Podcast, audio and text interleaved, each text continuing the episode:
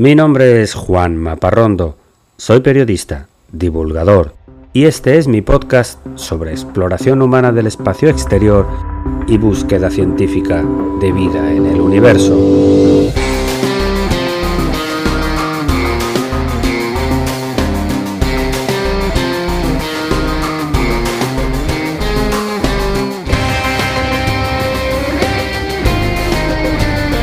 Bienvenidos a El sueño de Laika.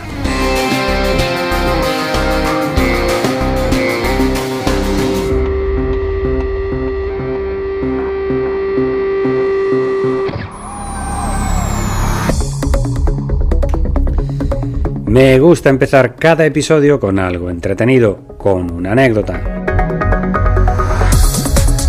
Y te cuento que desde hace más de 50 años hay una costumbre entre astrónomos aficionados a nivel mundial para realizar concursos para visualizar objetos en el cielo. Los eventos se llaman maratones Messier, en recuerdo a un astrónomo francés del siglo XIX, quien era un experto él mismo en ubicar objetos poco comunes en el firmamento, y que hizo un catálogo que se llama Catálogo Messier. Los objetos de los que te hablo se diferencian de estrellas, planetas o cometas, son puntos borrosos de luz de forma difusa. El catálogo incluye 110 objetos entre los que hay nebulosas, galaxias y cúmulos de estrellas. Y los maratones Messier son concursos para identificar el mayor número posible de objetos del catálogo Messier en una sola noche. Y se organizan en días concretos entre los meses de marzo y abril de cada año en ubicaciones específicas donde se puedan ver todos a lo largo de una sola noche. Si eres un astrónomo aficionado y quieres participar en el próximo Maratón Messier, busca en tu navegador de internet con la frase Maratón Messier con dos S 2024.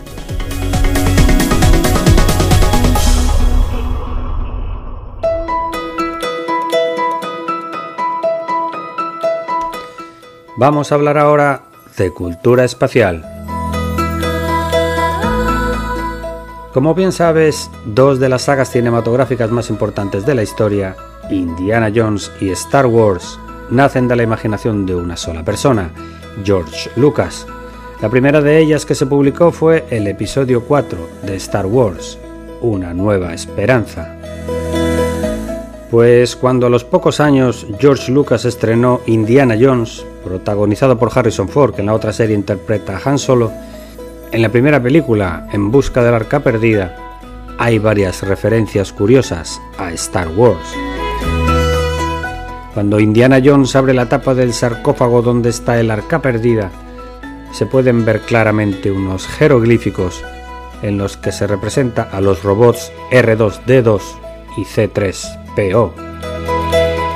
Y el hidroavión en el que Indiana Jones escapa en la jungla al principio de la película tiene pintado en el fuselaje unas letras que dicen que también dicen CPO.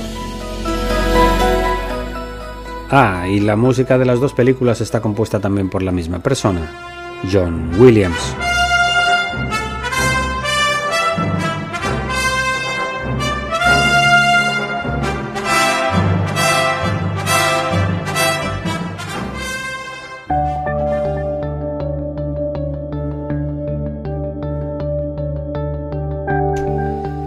Y entramos ahora en la sección principal del episodio de hoy, que está dedicado a los rumores de que el telescopio James Webb ha encontrado vida en un exoplaneta.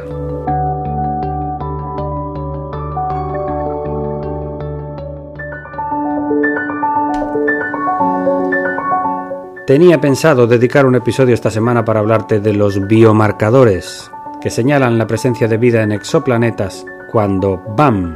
estalla un rumor que se difunde como la pólvora en redes sociales y círculos académicos. Un rumor sin confirmar en el que alguien asegura que alguien le dijo que el telescopio James Webb había descubierto la vida en un planeta a 120 años luz de distancia y que la información estaba a punto de ser publicada.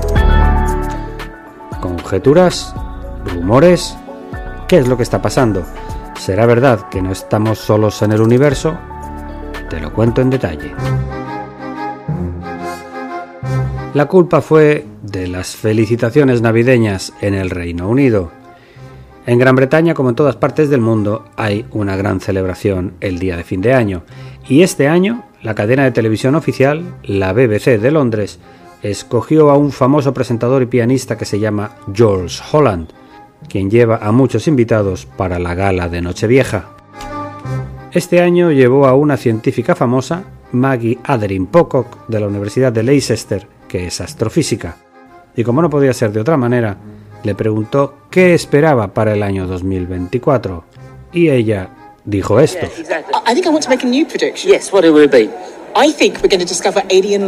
Quiero hacer una nueva predicción.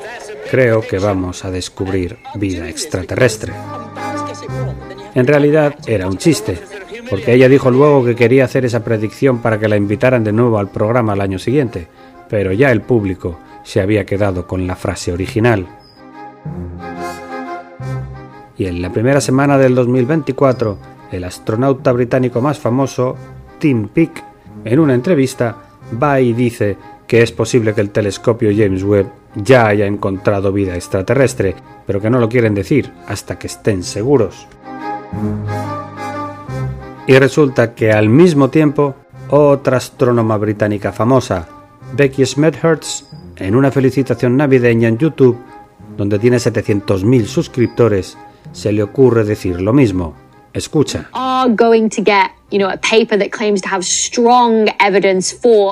Se va a publicar un artículo científico mostrando con fuerte claridad un marcador de vida en un exoplaneta. Resumiendo, tres profesionales del espacio británicos en el curso de dos semanas se ponen a decir básicamente lo mismo, que está a punto de publicarse un artículo científico que demuestra que hay vida extraterrestre, pero no ofrecen datos concretos, y ante esta información difusa e imprecisa, se desata la locura de los ufólogos y los creadores habituales de rumores. Y no se trata de un rumor sin fundamento. Siempre hay algo de verdad detrás de todos los rumores. Y lo que sucede es que hay una estrella a 124 años luz de distancia de nosotros en la constelación de Leo, que se llama K218 y que fue analizada con el telescopio Hubble en el 2015. Es una estrella enana roja. Eso quiere decir que es una estrella que apenas emite luz visible en la que se han encontrado hasta la fecha dos planetas. Uno está confirmado y el otro aún está por confirmar. El primero de ellos es el que nos interesa. Es el planeta que se llama K218b. Fue detectado por el método del tránsito. Es un planeta rocoso, ocho veces más grande que la Tierra, y da una vuelta completa a su estrella en unos 32 días. Este planeta está muy cerca de su estrella, a una distancia de solo el 14% de la distancia entre la Tierra y el Sol. Pero como su estrella es una enana roja y no emite tanta energía, este planeta se encuentra en una órbita de temperaturas suaves, lo que significa que pudiera haber existencia de agua líquida en su superficie.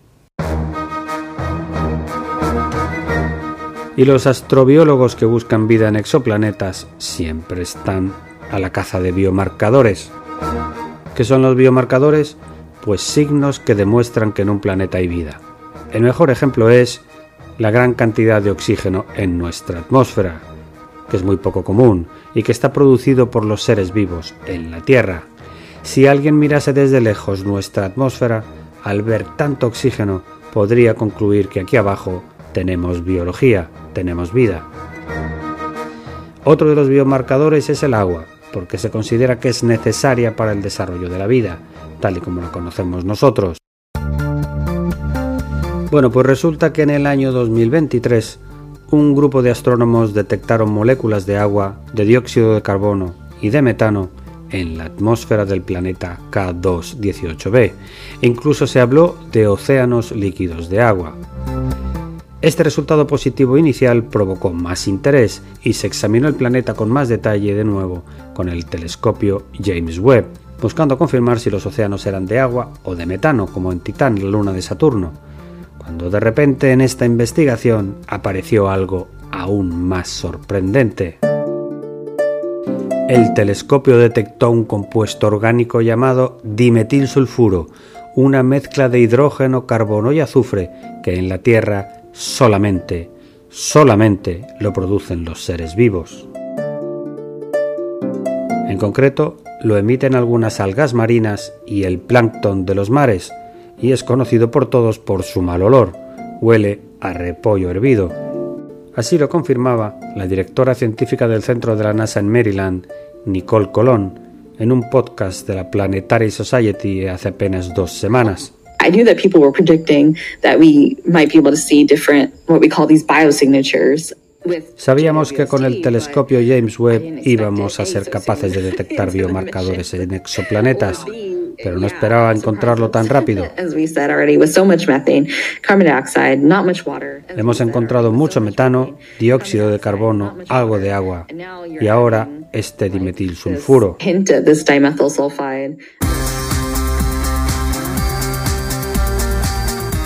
Pues este dimetilsulfuro en un planeta fuera del sistema solar es el que ha generado todos los chismes y cotilleos sobre la vida extraterrestre.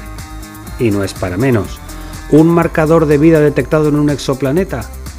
Eso podría ser el avance inicial a la noticia más grande de la historia, la madre de todas las noticias, la confirmación de que no estamos solos en el universo, como te comentaba en el episodio 17 de este podcast.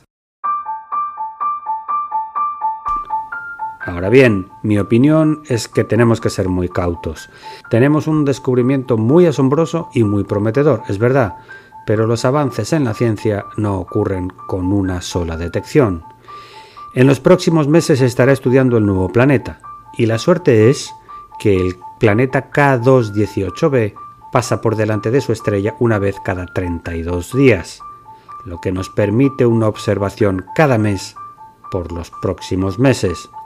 El telescopio James Webb además tiene tres instrumentos que pueden detectar de nuevo esta sustancia y solo se ha utilizado uno de ellos.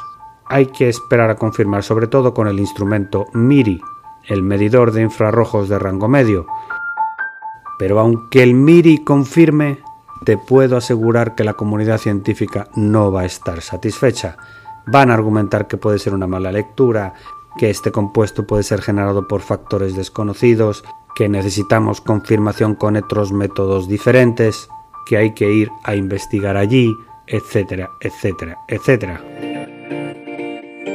Y lo que te aseguro es que no hay ninguna conspiración que impida los resultados. Los científicos implicados desean con ansia que todo esto se sepa. Es más, quieren la fama de ser los primeros en detectar vida extraterrestre. Eso es un premio Nobel, seguro. Lamentablemente, el planeta K218b es muy lejano y no lo podemos visitar tan fácil para contrastar lo encontrado. Supongamos que tenemos una nave que puede ir a indagar lo que pasa en este planeta que huele a repollo hervido. Una nave que viajase al 20% de la velocidad de la luz. Pues bien, la expedición tardaría 600 años en llegar y las fotos del planeta tomadas de cerca tardarían 124 años solamente en llegar hasta nosotros.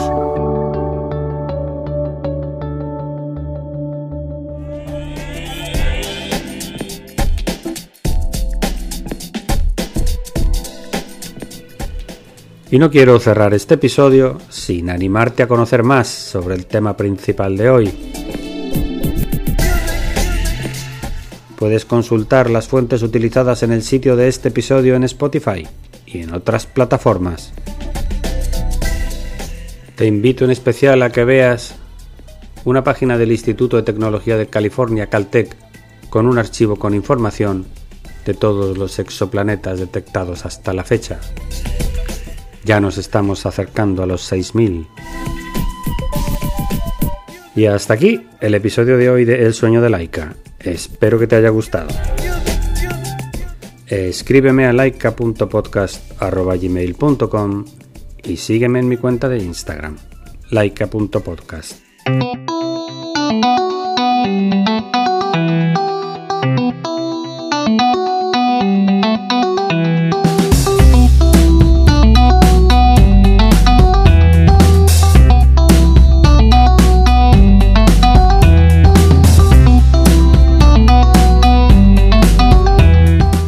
contenidos de este podcast son materiales originales y están protegidos por leyes de copyright.